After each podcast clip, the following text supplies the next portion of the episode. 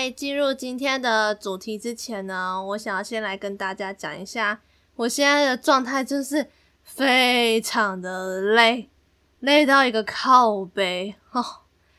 我最近的工作真的是忙到一个我没有办法随时随地说想要请生理假就请生理假地步，诶，就是我每天都要全神贯注的去调动作，可能一天就要调两三个动作那种。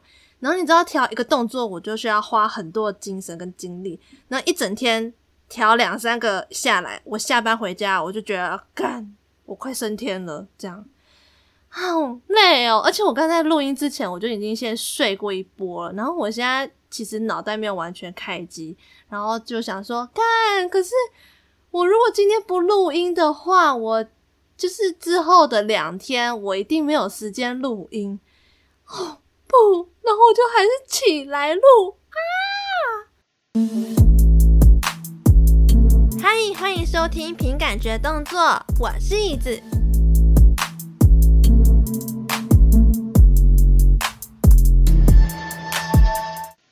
最近呢，其实在高雄有一个蛮大型的活动，它是叫高雄电影节。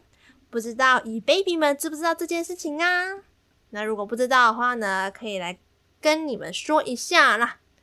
就是呢，它有两种售票的模式。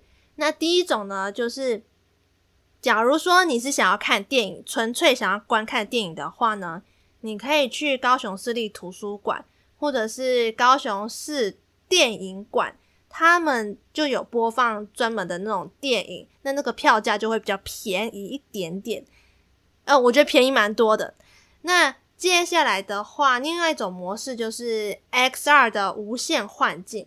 那它这个活动就是以线上的展演方式结合线下的周边商品的方式来举办。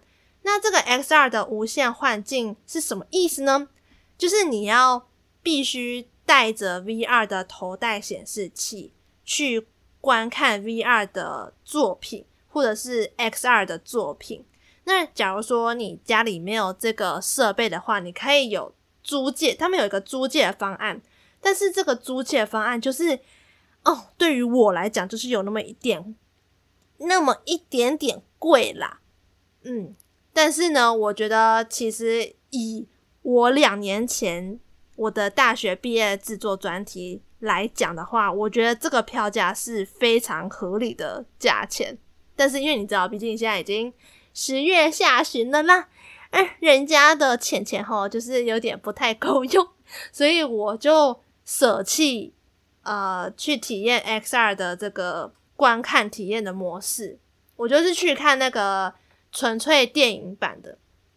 那那个电影版呢，它有很多种，每天都其实从十月十五号到十月三十一号吗？还是十月三十号？他们每一天呢，其实都有不一样的电影可以让你去看。然后我其实有去看了一部叫做《诡计》，我觉得我花两百块去看《诡计》，我好想二刷、三刷、四刷哦。因为我其实后来有听电影导演出来，然后讲说他这部电影其实他们花了十年的时间去构思、去拍片，其实他很多。剧情的一些细节，我觉得都非常用心，所以我听完那个电影导演他这么用心，然后我只花两百块去买他十年的智慧，我就觉得太便宜了。就是啊、如果大家有有空啦，我觉得大家都可以去看他们那些电影，因为只有两百块，真的很便宜，而且剧情又是那么的好看。好，反正。这个关于诡计的电影心得，我觉得可以之后，呃，我如果有想要讲的话，我再讲。那这一次呢，我想要来跟大家分享一下，就是我看到 S R 无限幻境这个主题的时候啊，我就想到两年前，我还是一个在制作毕业专题的大四生呢，而且我们那时候的毕业专题就是在做 VR。所以我想要来讲一下我从制作者的心境到现在我变成玩家的心境上的转变，嗯，我觉得很适合来分享一下。那时候我记得我在跟我的专题组员们在发想要做什么样的游戏的时候，其实都没有想法，完全都不知道自己要干嘛。然后后来我们老师就给我们了一个方向，就是说，诶，因为毕竟现在 VR 的时代，那时候才刚刚要兴起，所以他问我们要不要去挑战看看，做一下 VR，可能或许会得奖。然后呢，我们就想说，哇塞，VR 听起来超酷的，感觉应该要来试一下啊，对不对？人生有几次有做过 VR 呢？没有嘛，那就来做一下吧。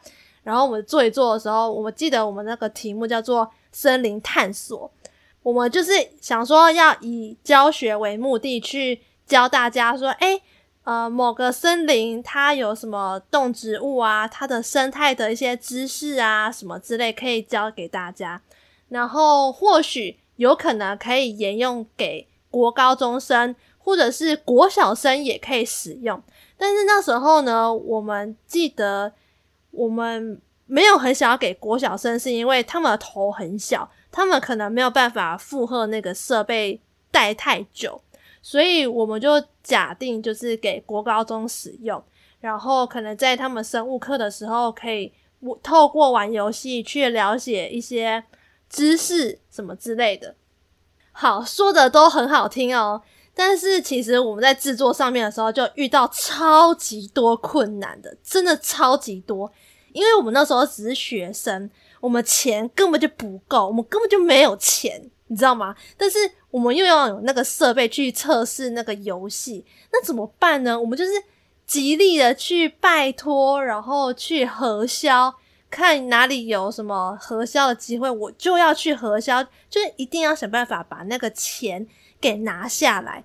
然后再来的话呢，跑核销也就算，因为核销的事情，如果大家有跑过的话，就是这也是超级麻烦的。再来的话呢，就是加我啦，我加我四个女生，然后我是组长，我就是要去跟老师们沟通，乔时间。因为我们有一些专题报告的时间，那专题报告的话呢，我们就必须要穿得很正式，然后大家都会来听，我们就是要，就是那个是一个非常正式的场合，然后我们就必须要很正式的去报告哦，我们这次的专题进度到哪里啊，什么什么之类。那如果进度不够的话，假设啦，进度不够的话，可能会被老师们骂什么之类。所以那时候，其实我们在准备专题报告的时候，我们会非常认真，就是拿出百分之两百的努力去完成这个报告。然后我记得我在瞧老师们的时间，还有跟组员们的沟通上，我真的觉得也是一件超级麻烦的事情。因为呢，我们前期的 VR 游戏的企划。到底要怎么玩？然后我们关卡要怎么设定？它的过关机制应该要怎么样？它的奖励之后会是怎么样？真的是讨论超级久。然后我们四个女生又很容易吵架，你知道吗？然后只要一吵架，很多事情都没有办法好好的进行下去，然后就会一直拖，一直拖，一直拖。再来就是美术的风格，因为每个人的。标准不一样，因为有些人就是会觉得说，哦，我就只想要求个有毕业，哦，我只要拿到六十分就好。但有些人就是会觉得说，不行，我们就是一定要在放肆大赏，或是在青春设计节，或者是在新一代设计展里面，就是一定要得奖。就是每个人的标准不一样，导致说美术风格跟企划上的调整都不一样，然后大家都有意见。所以你知道，身为组长的我，就是每天都在思考到底要怎么平衡他们的想法，这一点就已经够我忙了。然后再来的话，我们四个女生，我们 VR 城市真的是烂到有够靠北。就是其实老实讲，我们大学四年的城市，每一次作业都是。找别人帮忙，不然就是找学长帮忙，不然就是互相 cover。我们根本就是没有一次是自己完成一个城市作业。我们每次的程式作业，我们每次的程式考试都是非常烂，烂到每一次都是不及格的那一种。然后我们现在又要挑战 VR 这个游戏，我就那个时候想说，看为什么我们当初要挑战这个东西？我们为什么不要去挑战二 D 的游戏？那简单一点，这样就好了。但是没办法，我们已经接了。然后我们那时候的时间是已经没有办法挽回的地步，所以我们就只好硬着头皮，好好的假装有认真在钻研城市的部分，但其实我们根本就不行。然后后来我们就用塞奈的语气说：“老师，我们真的是没办法，城市真的是我们真的不会。”然后看有没有什么外挂可以帮忙我们这样。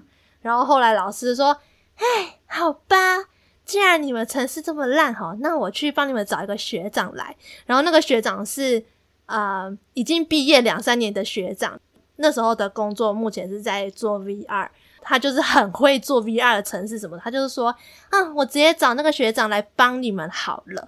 然后在某一次的专题报告上面，那个学长就是其中一位评审，就是老师在偷偷的帮我们啊，就是那个学长他。在听我们报告的时候，他就是偷偷的帮我们把那个分数打到最高分，打九十分以上。我觉得在沟通的层面上，觉得很像是两人三角的那种概念，因为只要一有人不合群，或者是一有人有什么状况的话，我们所有人都必须要停下来，然后去解决他的状况，我们才有办法一起前进。而不是就有一句话这样讲嘛，就是有人说。呃，一个人可以走很快嘛，但是一群人可以走很久。那万一如果有一群人，其中一个人，诶，他绊倒了，或或者是他经痛，诶，不能继续走了，怎么办呢？那那就只好停下来去问问他，诶，你发生什么问题啊？有没有什么问题我们需要一起解决的吗？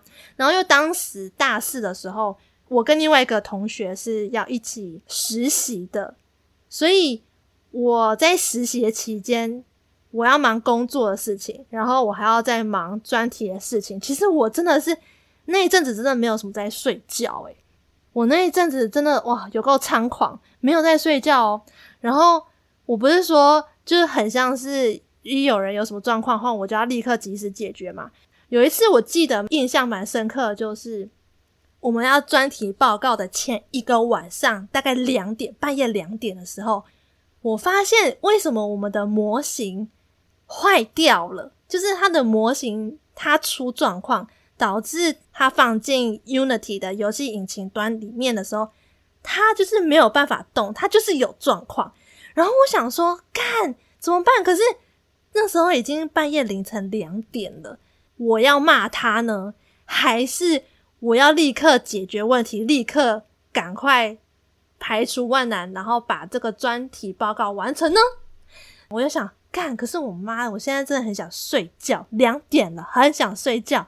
可是隔天要专题报告，我还是硬着头皮陪她改完模型。然后呢，我重新上骨架，重新调权重，重新帮她调动作。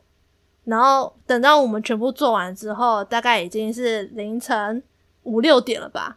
隔天就没睡觉。然后大家一起去吃个早餐之后，一起去完成那个专题报告。我就糊弄过，就是我用一些技巧糊弄过去，然后画一个太极，说啊，其实我们那个影片啊，怎样怎样啊，然后就是把做不好的地方先拿掉，然后把好的地方放上去，展示的哦，我们进度很棒哦，什么都没有拖延哦，那种感觉。我现在回想起来，真的是哇，还好有其他组员们一起帮忙完成这个不可能的任务，还有那个学长啦。那我真的觉得，就是因为遇到这些鸟事，还有一大堆麻烦事情，所以导致我其实也学会了这个技术，然后一些能力上面也都有一些进步吧。我自己是不是觉得啦？然后我再拉回来，现在以玩家的角度去体验其他的 VR 的作品的时候。我会最注重的是它会不会让我有 3D 晕？那如果会的话呢，我可能会觉得说，诶，是它的游戏机制的问题吗？还是它的材质贴图有问题呢？就是我会自己去想，诶，为什么它会有这个问题？然后可能的原因是什么？这是我我有可能是一个职业病吧。然后再来的话，我也会想要去听那个带领的人会是怎么引领着玩家完成这个游戏。我觉得这一点也蛮重要的啊！这是不是职业病？哦，对，这就是。但是我现在看我们以前的那个作品啊，其实我们的不论场景、贴图、模型、动作，其实都还有很多可以去精致化的地方啦。我自己是这么觉得。嗯，但是因为那时候真的是没有时间做的那么的精致。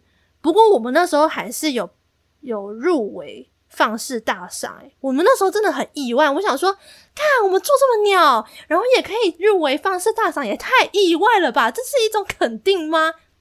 太扯了，对。但是那么那时候是这样想。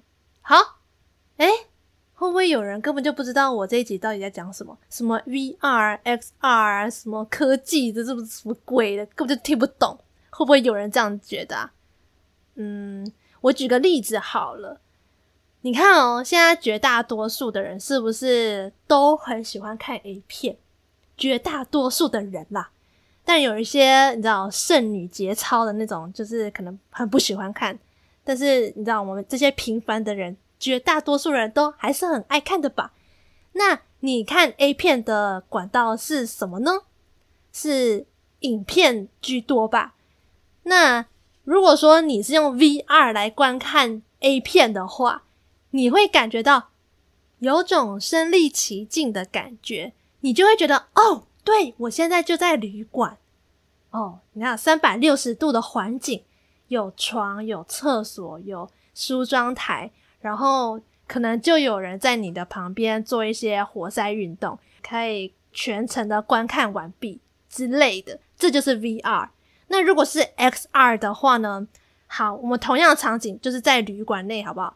那些 3D 的虚拟人物们，其实会利用投影的方式投射在现实生活当中，然后你再透过你的手势、你的指令、你的声音对话方式，来跟那些 A 片的主角们做一些互动，这样子，他可能会帮你做一些服务啊，什么之类的啊，所以其实这个技术其实都可以。在使用上啊，体验上都有一些不一样的互动性。